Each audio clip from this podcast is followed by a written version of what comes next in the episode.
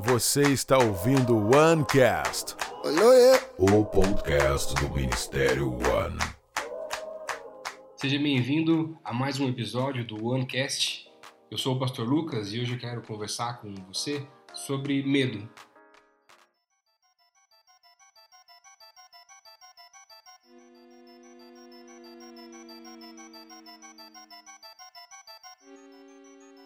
Quais são os seus medos? Comecei a procurar uma listagem de medos e encontrei diversos medos com nomes bastante diferentes. Eu selecionei alguns aqui para ver se, quem sabe, você se identifica ou, quem sabe, você identifica alguém que você conhece. Vamos lá. A blutofobia, medo de tomar banho, tipo o cascão. A nuptafobia, medo de ficar solteiro ou solteira. Isso aí eu conheço bastante gente que tem também. Apifobia, medo de abelhas.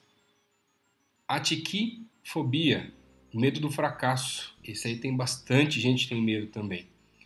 Olha esse aqui. Bibliofobia, medo de livros, não da Bíblia, tá? Seranalfobia, medo de trovões. Sinofobia, medo de cães. Não sei como é que pode, mas tem gente que tem. Se fossem uns grandões, ainda tudo bem. Copofobia, medo de fadiga. Esse aqui é o medo do Jaiminho do Chaves. Ou courofobia, medo de palhaços. Esse aí eu conheço alguns que tem, na verdade tem é pavor. Eu não tô nem falando de uns vídeos que passam na internet aí de vez em quando, de uns caras vestidos de palhaço aí na madrugada. Galeofobia ou gatofobia, medo de gatos. Esse aí eu conheço bastante gente que tem também, que fica paralisado quando encontra um gato aí na rua, em algum lugar, mas eu vou para preservar aqui, vou manter aí em silêncio e não vou colocar o nome dessas pessoas aqui também. Radefobia, medo do inverno. Insectofobia, medo de insetos. Olha esse aqui, selenofobia, medo da lua. Ou olha esse outro aqui, acho que ninguém vai admitir que tem isso aqui, mas muitos não gostam, pelo menos que é lachanofobia, medo de vegetais, gente. Olha um negócio desse. Ou onfalofobia, medo de umbigos. Como é que pode uma pessoa ter medo de umbigo, gente? Agora olha esse aqui, ó. Vou tentar falar essa palavra aqui, que é um medo bem diferente, tá? E bem grande. Hipopotomostroesquipedaliofobia. Nossa, tamanho dessa palavra. Medo de palavras grandes. Ou hipocondria, medo de doenças, que é o que muita gente está com medo hoje em dia aí, durante essa nossa crise do coronavírus.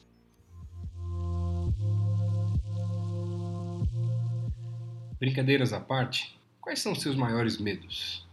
Os meus, de não conseguir proteger a minha família, de não chegar à idade que minha mãe acabou falecendo, ainda muito nova, de quem sabe não poder estar presente com a minha esposa e poder acompanhar o crescimento dos nossos filhos. E quem sabe no seu caso, talvez podem ser medos parecidos, pode ser com relação ao fracasso, de não ser aceito, de não ter mais esperança, com relação ao amanhã, com relação ao futuro, a Bíblia traz diversas histórias de personagens que tiveram medo em situações diferentes. Josué, assumindo a liderança do povo por saber que ele não era Moisés, os irmãos de Davi e todo o povo na tentativa de enfrentar a Golias, soldados que abandonaram a Gideão, os discípulos nos últimos momentos de Jesus, Ananias, ao ir orar com Paulo a pedido de Jesus e as escamas dos olhos de Paulo acabam caindo, são tantas as histórias que nos mostram esse nosso lado humano do medo, da incerteza.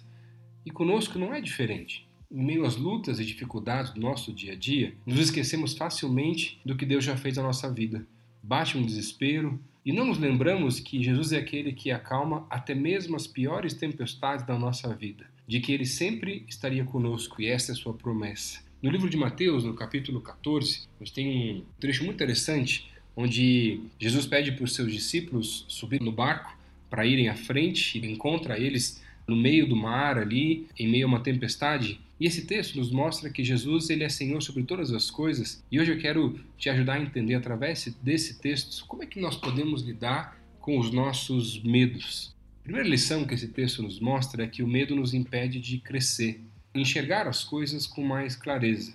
Jesus estava realizando um ministério com os discípulos e aqui nesse texto ele havia acabado de realizar a multiplicação dos pães e dos peixes, e alimentado cerca de cinco mil homens, sem contar as mulheres e as crianças.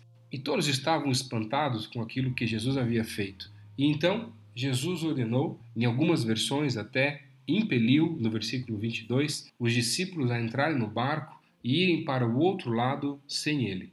E quando eu estava estudando esse texto, eu fiquei tentando entender por que, que os discípulos não poderiam ficar com Jesus e ajudar a despedir a multidão ou simplesmente esperar tudo acabar e depois irem juntos para o outro lado do mar. Tudo bem que o texto nos mostra que depois de despedir a multidão, ele vai ao monte para orar. Mas até isso os discípulos poderiam esperar e depois irem juntos com Jesus. Em um texto paralelo a esse, no livro de João, no capítulo 6, o versículo 14 e 15, vai explicar um pouco essa pressa de Jesus em mandar os discípulos para o barco. Com o um milagre e tudo que Jesus já havia feito, a multidão queria coroar Jesus como rei. Mas o Senhor sabia que os seus motivos não eram espirituais. E se os discípulos não tivessem escutado a sua voz e partido, provavelmente teriam apoiado os planos da multidão, pois ainda não entendiam completamente os planos de Jesus. Afinal, de tempos em tempos, ainda simplesmente discutiam quem era o maior entre eles e certamente teriam apoiado a revolta popular. Mas mesmo Jesus os livrando disso, os havia mandado para o barco e para uma tempestade. Jesus já sabia que uma tempestade estava por vir, e ainda assim os manda para a tempestade. E sabe, os discípulos estavam mais seguros no mar, em meio à tempestade, do que em terra com as multidões com as ideias erradas.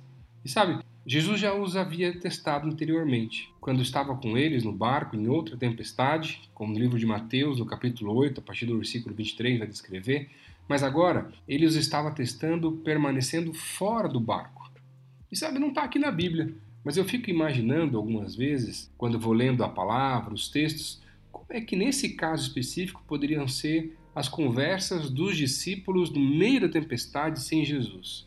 E talvez alguns lá criticando ou falando assim: ah, mas por que, que a gente foi obedecer? Por que, que a gente não ficou com ele? Da outra vez ele estava conosco, mas agora não está. Como é que vai ser? E algumas vezes na caminhada da fé, no momento, nós não entendemos o que o Senhor quer mostrar ou fazer. Eu vi uma história de um pastor que queria assistir um jogo importante do seu time de futebol e não tinha mais ingresso porque era um jogo importante, né? Como eu acabei de falar, mas ele resolve tentar entrar em uma fila que ele tinha visto perto do estádio para comprar um ingresso. E naquela fila ele ficou um tempo esperando até chegar a sua vez para saber se teria disponível algum ingresso ou não. Mas na hora que ele está quase que para comprar o ingresso, seria quase como se fosse o próximo da fila, Deus começa a falar com ele e pede para que, ao invés de ele comprar aquele ingresso para futebol, e não tem nada errado em ver futebol, a gente fique bem tranquilos com isso, mas no caso dele específico, naquela situação, Deus pede para que ele, ao invés de comprar aquele ingresso, pudesse enviar aquele dinheiro ou aquele valor que ele usaria para o ingresso para uma família que estava precisando. E ele desiste de comprar o ingresso envia esse dinheiro para essa família, e ao chegar em casa, um amigo liga para ele dizendo que tinha comprado o ingresso para ele. E ele ficou super feliz por aquilo, lógico, e aí ele estava em casa e Deus pede para ele assim: ah, posta o que você fez, posta o que aconteceu, que você ajudou essa família e depois ainda você ganhou de presente o ingresso. E um empresário, amigo dele, que o conhecia, resolveu responder a esse post que ele tinha feito, dizendo assim: ó, a cada gol que o seu time fizer, eu vou dar dois mil reais para o ministério que você está trabalhando. E aí, olha só, não é que naquele dia o time dele ganhou de 6 a 2 do outro time e além do dinheiro que ele conseguiu levantar para o ministério através daquela brincadeira desse empresário, ele ainda conseguiu abençoar uma família. Agora, se Deus está te pedindo algo para fazer, obedeça. Se Ele está te mandando para uma tempestade, mesmo ainda com medo ou receio, não se preocupe, porque se Ele pediu, Ele também está da mesma forma dizendo que Ele vai estar com você. Não deixe o medo te impedir de crescer, de ver como você pode vencer e de ver como, mesmo em meio a uma tempestade, você pode ajudar outras pessoas.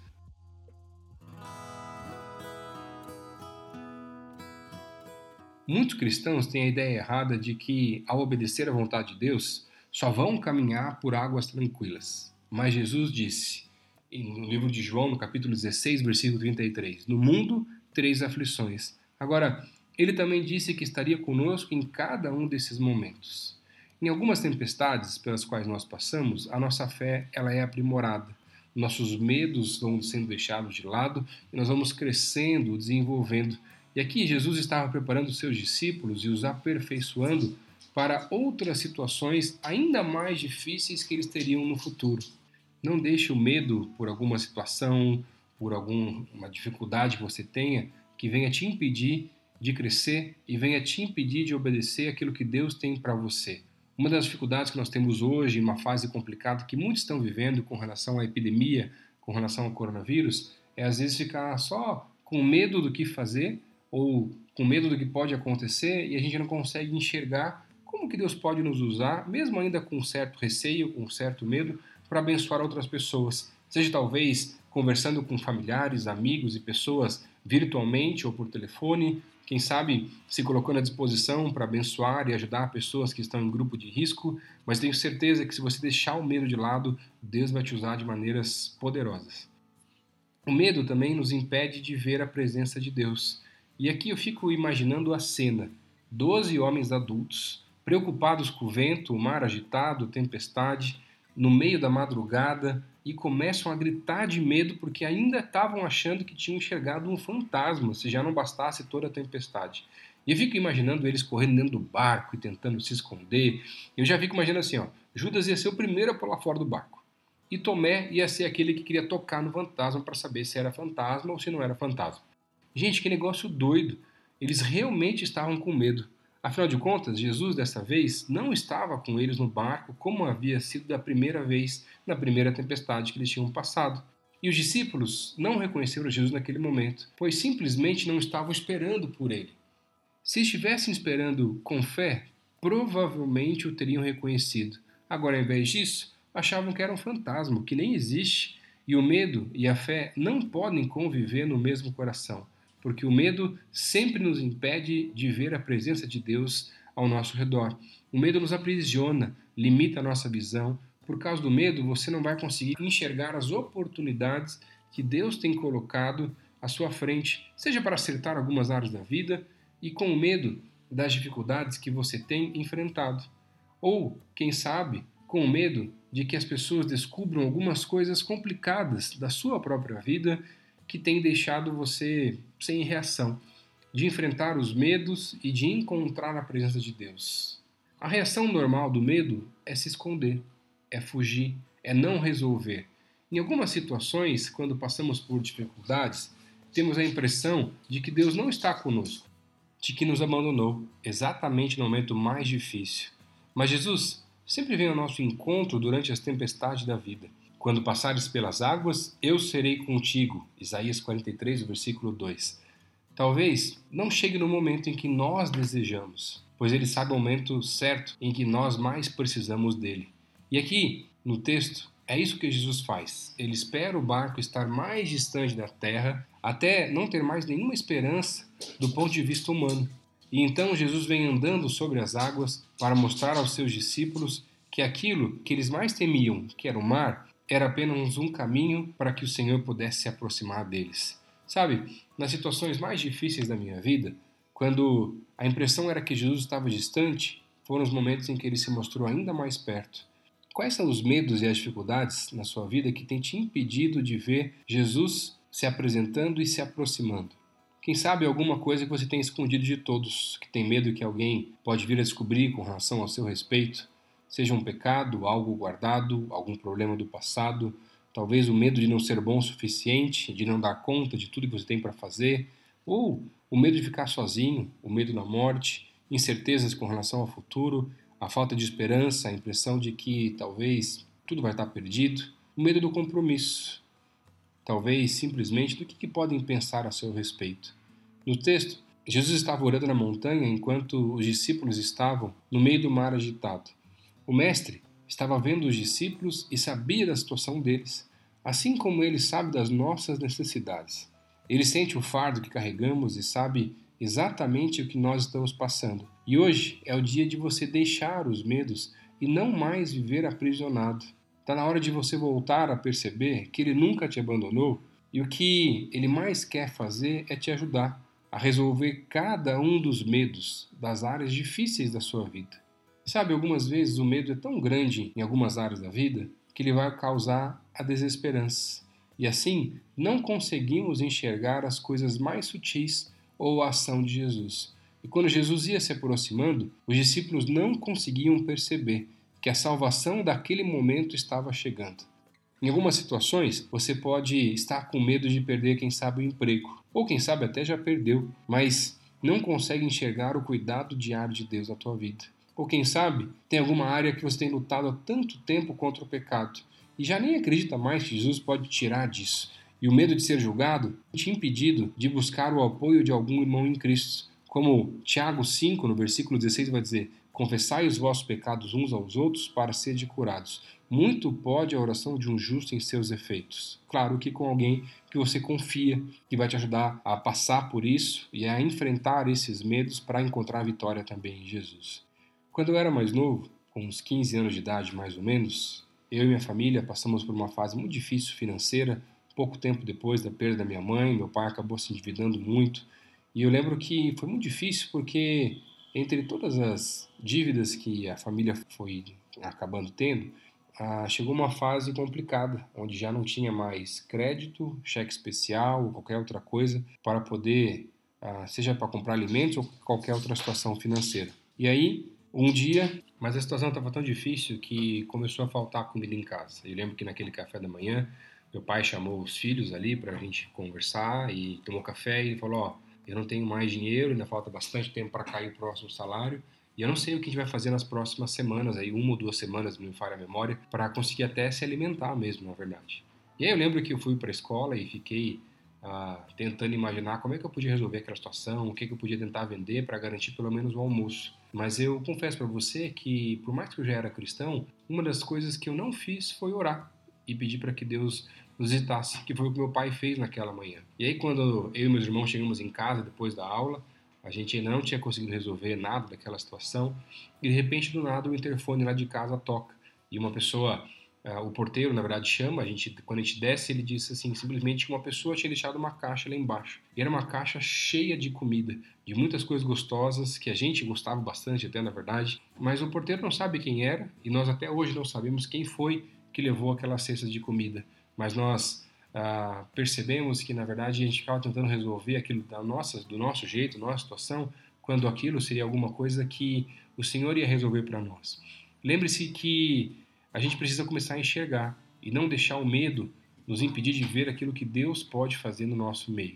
Ele sabia que aquilo que estava acontecendo no barco, ah, com relação ao receio dos discípulos, e só está esperando para que nós possamos permitir que Ele nos ajude em cada área da nossa vida e quando nós deixamos o medo, reconhecemos ao Senhor, Ele vai se manifestar com seu amor, com seu poder, com a sua graça. Pare de fugir, se esconder e deixe Jesus te ajudar a mostrar um novo caminho.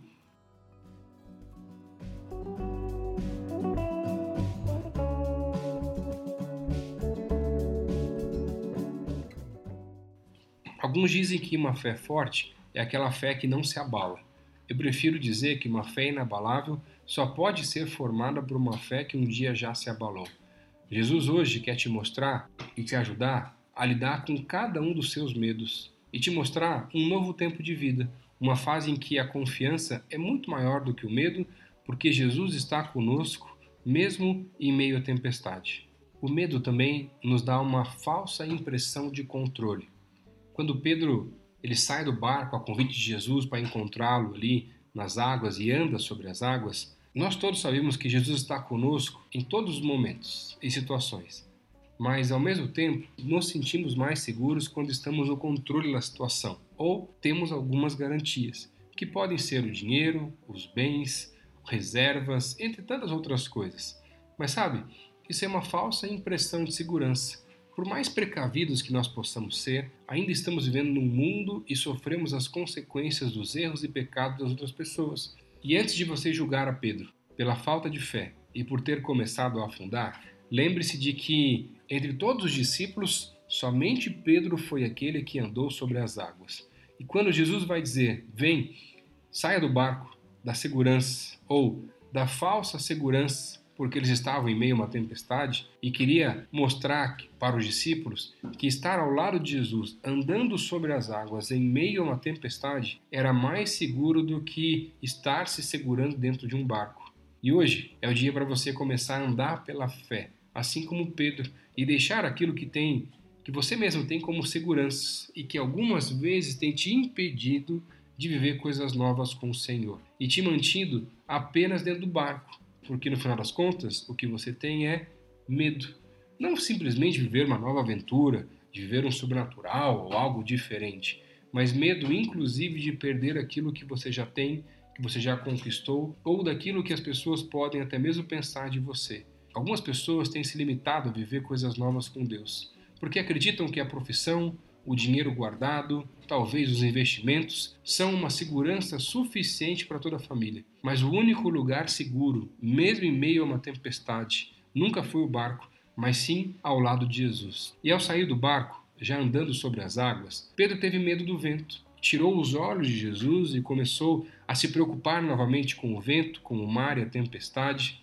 E ele começa de volta a afundar. Provavelmente a nossa reação seria voltar o mais rápido para o barco, para nossa segurança. Mas quando as dificuldades, os medos e tempestades da vida surgirem, e elas vão surgir, lembre-se de manter o foco em Jesus, de voltar a olhar para a cruz, de voltar a olhar para Ele, naquilo que Ele mesmo já havia dito, assim como havia feito com Pedro. Vem, pode confiar.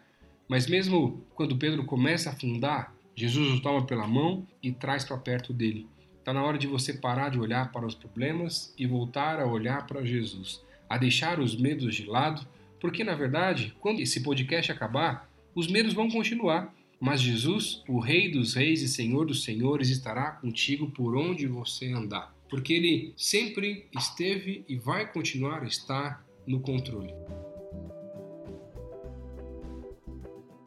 Que Deus te abençoe e te ajude a lidar cada vez mais com cada um dos medos receios que você também tem.